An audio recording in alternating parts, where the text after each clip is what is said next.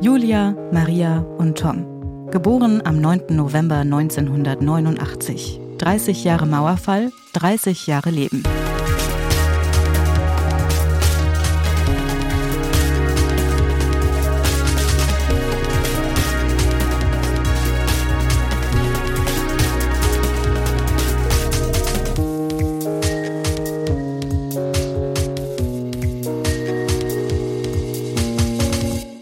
Ist es dann wirklich so gut wie vorbei. Ähm, diese kleine Podcast-Serie bei Detektor FM endet hier. Wir haben letzte Woche die letzten Töne gehört von Julia, Maria und Tom. Aber wer den Teaser zu diesem Podcast gehört haben sollte, der hat auch gehört, dass Helena und ich uns schon so ein paar Gedanken gemacht haben, bevor es so richtig losgegangen ist mit diesem Podcast. Und diese Gedanken wollen wir hier an dieser Stelle nochmal aufgreifen. Wir haben ja versprochen, ähm, dass wir das nach der Podcast-Episode sozusagen wie so eine Art Nachbesprechung nochmal machen, Taktikbesprechung danach. Und ich freue mich sehr, dass Helena da ist. Hallo Helena. Hallo Christian. Und ich freue mich sehr, dass du tatsächlich alle Episoden gehört hast. Ja, das stimmt. Ja. Ich finde es auch schön, dass wir das jetzt nochmal gemeinsam abrunden. Stunden. Ich habe tatsächlich gestern bin ich äh, sechs Stunden Zug gefahren und habe sie. Lang. Ja, das ist lang und das war Zeit, um alle Folgen zu hören am Stück. Mhm. Wo bist du hingefahren? Ins Ruhrgebiet, da wo du herkommst? Ich bin zurückgefahren aus Stuttgart, habe meine Schwester besucht. Okay, aber also du kommst ursprünglich aus dem Ruhrgebiet, das genau. muss man vielleicht auch nochmal für alle die erklären, die nicht die Teaser-Episode gehört haben. Genau. Du bist nach 1989 geboren worden, also nach dem Mauerfall, mhm. und zwar im Ruhrgebiet. Genau, und dann bin ich vor fünf Jahren in den Osten gezogen und nach Leipzig zum Studieren und da bin ich immer noch. Und deswegen bist du quasi die perfekte Gesprächspartnerin, um über diesen Podcast zu sprechen. Ähm, was war denn so dein Eindruck? Also wie, wie hat dir der Podcast gefallen? Ja, ich fand den super bewegend und berührend. Also ich äh, war erstaunt, wie intim die drei Protagonistinnen mit dir ähm, ihr Leben geteilt haben. Und also da musst du auf jeden Fall denen auch eine gute Atmosphäre wahrscheinlich geschaffen haben, weil die sich ja vorstellen, dass das zehntausende Menschen sich anhören. Und das ähm, hat aber den Podcast so ausgezeichnet, finde ich, dass sie so persönlich ähm, erzählt haben und ähm, ja ihre ihre Erfahrungen und das, das ist also für mich war das Besondere daran und das habe ich vielleicht ein bisschen anders erwartet, dass es gar nicht so nur um die Wiedervereinigung ging und nur um Ost-West ging, sondern dass es eigentlich um Lebensthemen ging, die ja auch irgendwas natürlich mit der Wiedervereinigung zu tun haben. Aber ja, das fand ich irgendwie echt ähm, sehr berührend. Gab es einen besonderen Moment, wo du gesagt hast, das fand ich irgendwie besonders interessant oder besonders berührend? Auch echt einige tatsächlich. Mhm. Ich glaube, ich fand ähm, es echt krass, wie Tom über Depressionen gesprochen hat, weil fand es einfach ja, ja weil es halt einfach immer noch ein Tabu ist in unserer Gesellschaft ähm, und dass er damit irgendwie so eine Stärke gefunden hat ähm, und sehr, wie er auch immer wieder sagt, so sehr reflektiert damit umgegangen ist und und ich glaube, ich fand es einfach super, die interessante Erfahrung wahrscheinlich auch für die. Und ich kann mir vorstellen, dass, dass mir das für einen selber auch super cool wäre. Stell dir vor, jemand hat das konserviert, was du als 18-jährige Person von deinem Leben erwartet hast. Und dann äh, konfrontiert man dich zwölf Jahre später damit. Und das ist so einzigartig, finde ich. Ähm, dass, da, da habe ich mich oft gefragt, wie war ich als 18-Jährige? Was habe ich gedacht von meinem 30-jährigen Ich? Und auch alleine fand ich zum Beispiel cool, die Stimmen zu hören. Also so diesen Vergleich zu haben, wie klingt man als 18-Jährige, wie klingt man als 30-Jährige? Strecke. Das, ähm, ja, also ich habe da ganz oft ähm, Dinge, die die erzählt haben, mit mir in Verbindung, Verbindung gestellt. Und ich glaube, so funktioniert es. Und das haben wahrscheinlich viele andere Hörer und Hörerinnen auch so gemacht, ja. Ja, finde ich total cool, dass du das äh, so beobachtest. So hat man sich, also habe ich mir das natürlich auch gedacht, ne? Oder mhm. dass es vielleicht so funktioniert über so eine persönliche Ebene und eben genau diese Geschichten von den dreien. Aber ich muss auch wirklich sagen, ähm, ich kann es gar nicht oft genug betonen, wie wahnsinnig dankbar ich den dreien bin, dass die da so offen darüber mhm. reden und ähm, da auch überhaupt gar keine Scheuklappen haben. Und ich habe natürlich auch lange überlegt, warum das äh, so gut geklappt hat und warum das äh, mit denen im Dialog auch so gut funktioniert. Und ich glaube tatsächlich, dass es so ein so einen ganz kleinen ihr könnt mich gerne korrigieren, Julia, Maria und Tom, aber so einen kleinen Vertrauensvorschuss gibt, weil ich die ja schon vor zwölf Jahren schon mal mhm. getroffen habe und mhm. weil sie da gemerkt haben, ähm, dass es mir ja auch überhaupt nicht darum geht, sie zu bewerten oder so, sondern ich will einfach von ihnen erfahren, was sie so denken, wie sie so denken, äh, wie die Gesellschaft funktioniert, äh, was ihre Träume sind, was aber eben auch ihre Ängste sind und so.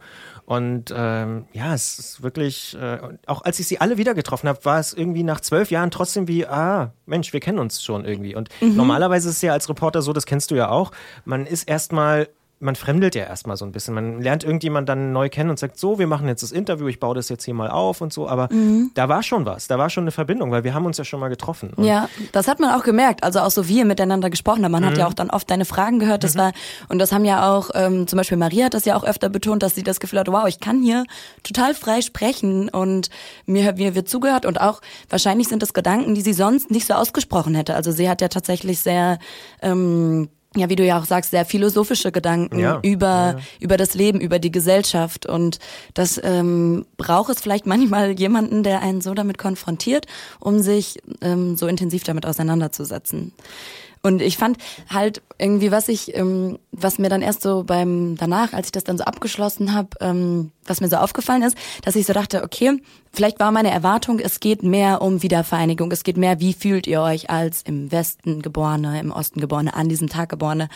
Und dann dachte ich, okay, es ging eigentlich um um, um mehr um diese persönlichen Geschichten. Und dann ist mir aufgefallen, das hat ja, das sind gar nicht getrennte Sachen, sondern das ist, das hat ja total viel miteinander zu tun. Und diese Themen dieser Zeit oder diese Werte von 89, Gleichheit, Solidarität, Freiheit, die spiegeln sich ja in deren individuellen Biografien total wieder oder in deren Wünschen. Und das war irgendwie schön zu merken, ja.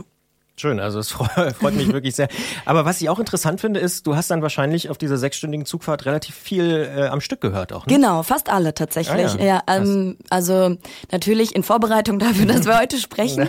ähm, aber vielleicht hat das auch gerade deshalb funktioniert, weil ich noch ähm, dann im Kopf hatte und mir diese Charaktere quasi immer mehr erschlossen habe, dass, dass Tom Lego spielt oder so und auch so ähm, wie zum Beispiel Julia über Studium denkt und mhm. so. Das mhm. waren, das waren mhm. irgendwie so Dinge, die sich immer mehr aufgebaut aufgebaut haben. Und der Bezug zur Familie zum Beispiel ist dann immer deutlicher geworden.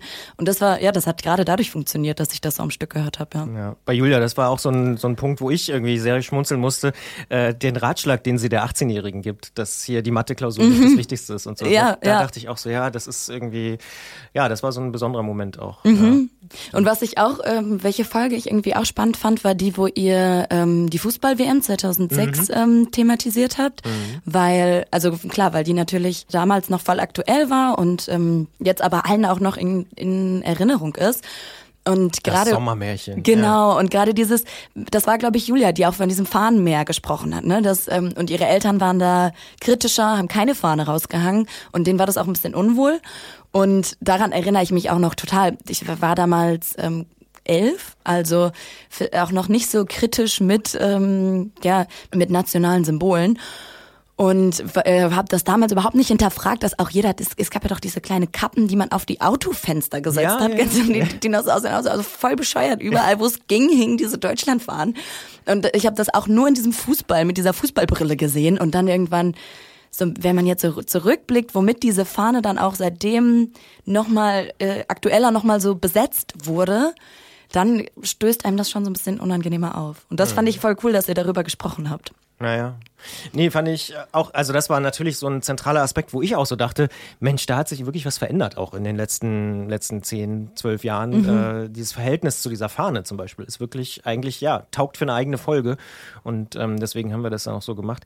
Ich finde es auch ähm, ganz spannend, dass natürlich ja auch wahnsinnig viel nicht reingekommen ist. Also mhm. was, was ja, du stimmt. logischerweise nicht gehört hast. Ich habe zum Beispiel, ähm, das kann ich ja jetzt auch sagen, immer vor den Gesprächen und auch danach immer nochmal mich selber so ein bisschen aufgenommen und gesagt, so, jetzt bin ich hier und jetzt gehe ich dahin und äh, habe dann immer schon so gesagt, Mensch, vor zwölf Jahren haben sie das und das gesagt und so. Das habe ich fast alles nachher weggeschmissen und okay. gesagt, nee, nehme ich nicht, ähm, weil ich auch das Gefühl hatte, mich da nicht so sehr in den Mittelpunkt stellen zu wollen. Ich habe das einmal dann gemacht, als äh, um zu erklären, mh, als ich vergessen habe, Maria nach ihrem 30. Geburtstag zu fragen, da mhm. habe ich ja gesagt, ach Mensch, hier, das Stimmt. ist mir nochmal mhm. eingefallen. Das, das, das, ist so eine dieser Aufnahmen, die ich dann gemacht habe.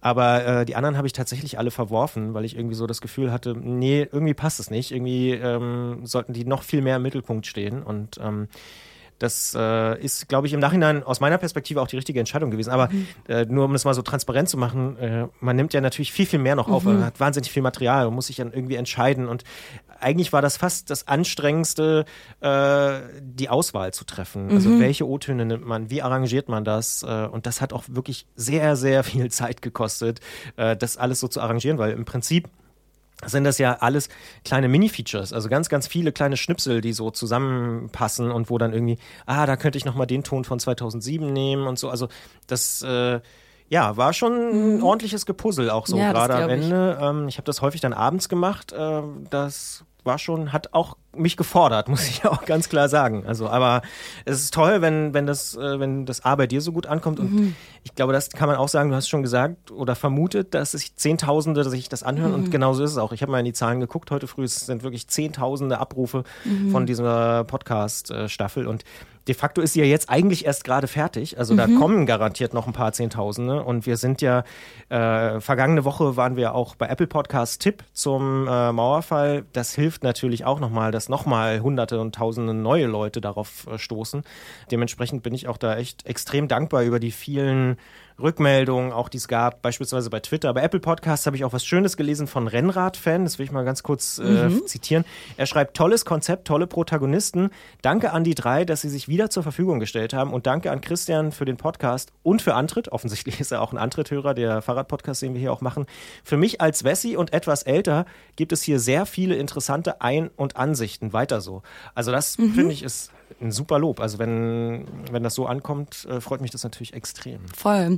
Ähm, was mich interessiert, haben sich Julia, Maria und Tom das Ergebnis angehört oder hast du schon mal Feedback gegeben? Ja, tatsächlich. Ähm, Tom sehr intensiv, der hat eigentlich zu jeder Folge was geschrieben, mhm. mir dann per, per WhatsApp im Nachhinein. Ähm, aber auch Julia und Maria haben sich gemeldet und haben sich beide sehr bedankt und finden es total super, ähm, wie, wie das aufgebaut war und äh, ja, wie sie da zu Wort kommen durften.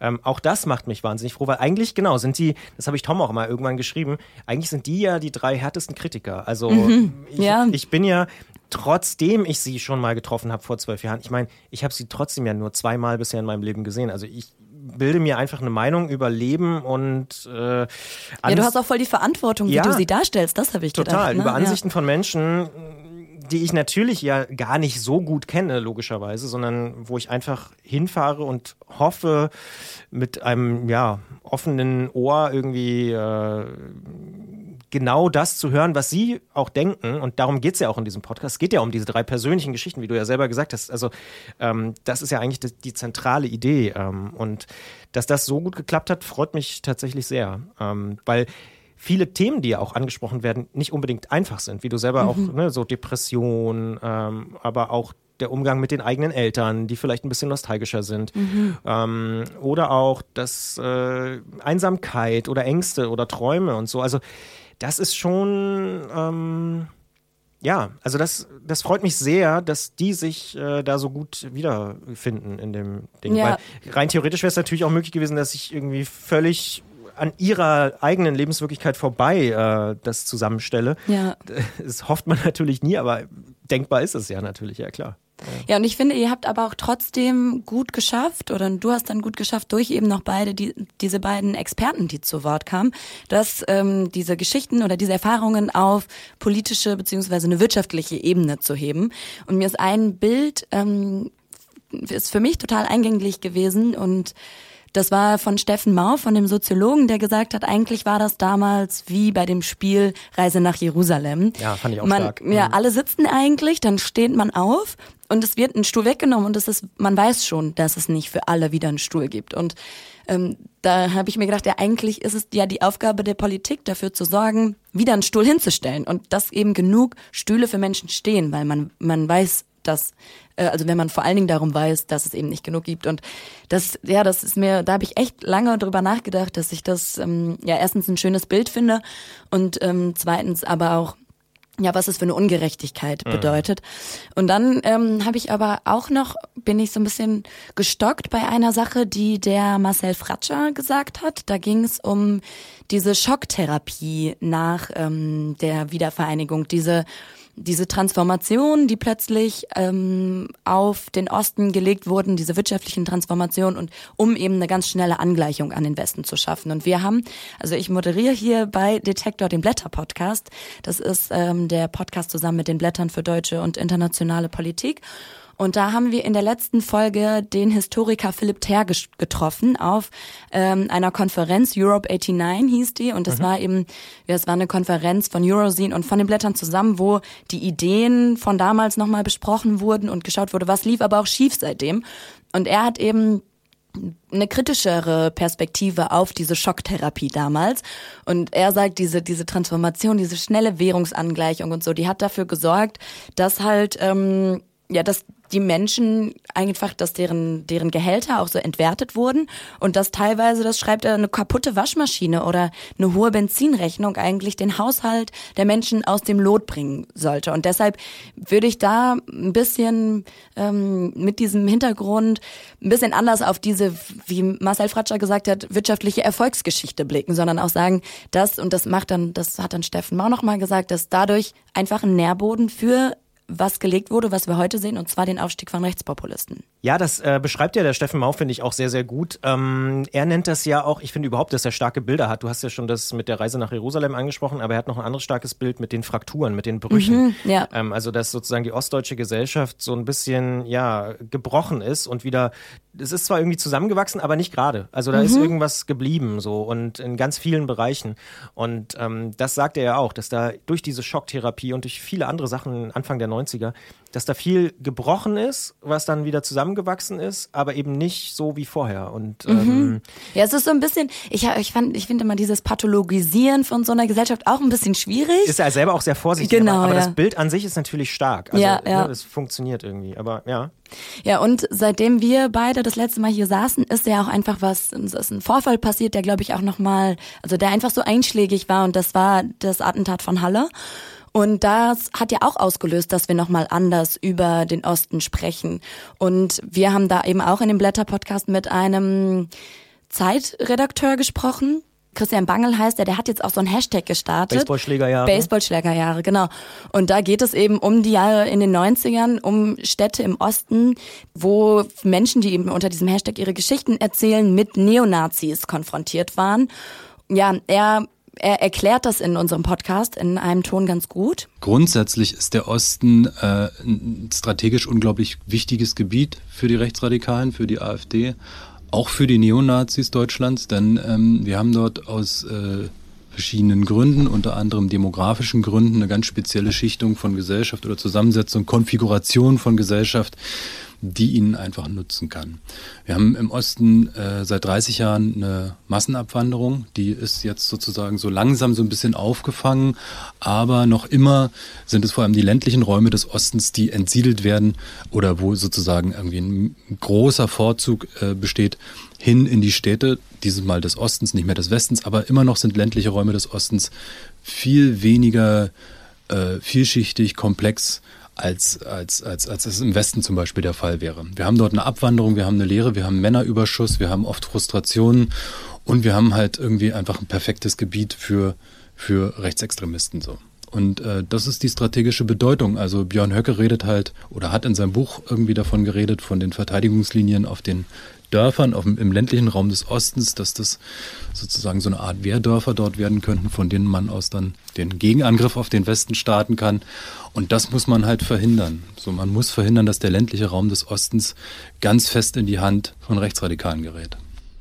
Das kann man ja auch in Bezug dahin setzen, was zum Beispiel auch Maria von Grimm erzählt. Das ist so ein, äh, dieses Dorf, sie hat beschrieben, wie, wie klein das eigentlich mittlerweile ist. Und ich will gar nicht sagen, dass Grimm ein Dorf ist, in dem jetzt rechtsextreme Strukturen herrschen. Ich kenne das gar nicht, aber ähm, das kann man sich auch nochmal mit dieser Brille darauf blicken, was es eben für Struktur, strukturelle Veränderungen heute noch gibt oder gerade heute gibt, 30 Jahre später und was das für Konsequenzen hat.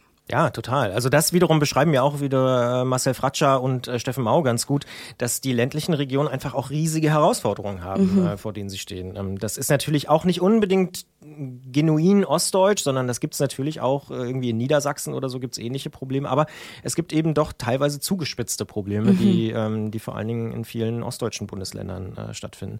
Definitiv. Ja, also ich finde auch, dass die, ähm, also ich finde beide, ähm, also Steffen Mau und Marcel Fratscher wirklich wahnsinnig bereichernd für diesen Podcast, mhm. ähm, weil sie auch eine ganz unterschiedliche Perspektive auf, auf das Thema bringen. Und habe mich auch sehr gefreut, dass sie äh, beide sich die Zeit dafür genommen haben, weil ich meine, der eine ist der Chef vom DEW, der hat jetzt auch nicht so wahnsinnig viel Zeit. Und äh, Steffen Mau ist eigentlich gerade gefühlt jeden Tag irgendwo im Fernsehen, im Morgenmagazin oder sonst irgendwie, weil dieses Buch Lütten Klein mhm. natürlich auch so als ja, Erklärblaupause dafür gilt, warum sind so viele Ostdeutsche frustriert, wie sieht es eigentlich in der Gesellschaft aus und so weiter.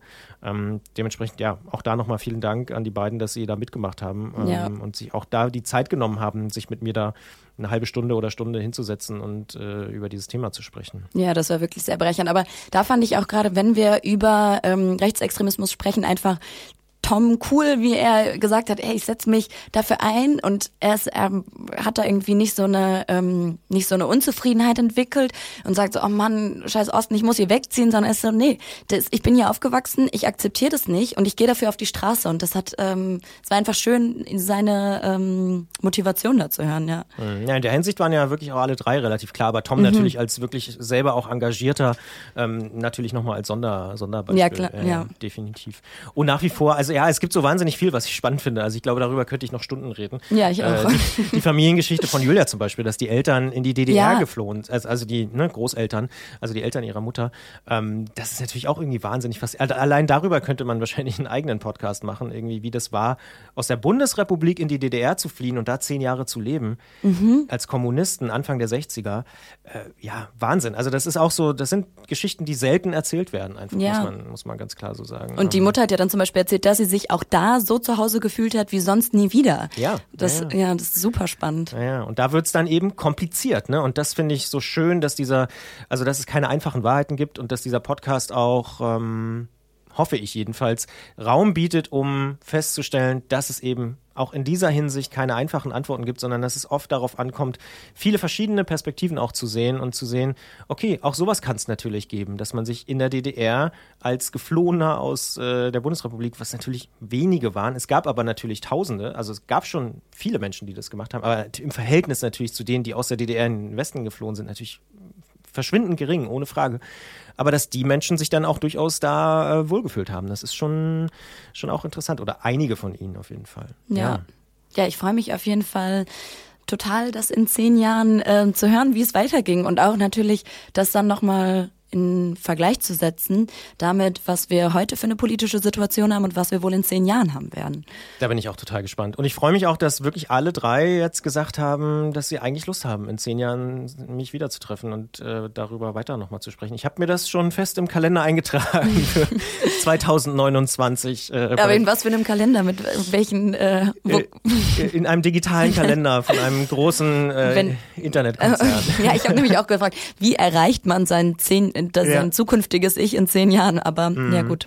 Ja, das wird auch eine Frage. Äh, wie, wie bleibe ich in Kontakt mit denen? Aber ähm, klar, ich werde natürlich gucken, dass der Kontakt nicht abreißt in der Zwischenzeit und immer mal Mails und äh, Nachrichten schreiben und gucken, dass wir irgendwie wissen, zumindest wo wir, wo wir sind. Also es kann ja auch gut passieren, dass ich dann irgendwie in zehn Jahren nach Australien fliegen muss oder so. Oder Stimmt, also, ja. Ne, irgendwo, wer weiß, wo die drei dann landen. Oder Stimmt. vielleicht sind sie auch noch weiterhin da in Grimm, Leipzig und Frankfurt who knows? Also das ist natürlich super, super spannend. Helena, ich danke mhm. dir ähm, für die Unterstützung beim Teaser und auch hier für diese Einschätzung jetzt nochmal im Nachhinein in dieser kleinen ja, Nachbesprechung des Podcasts sehr für deine Perspektive und für deine Ansichten.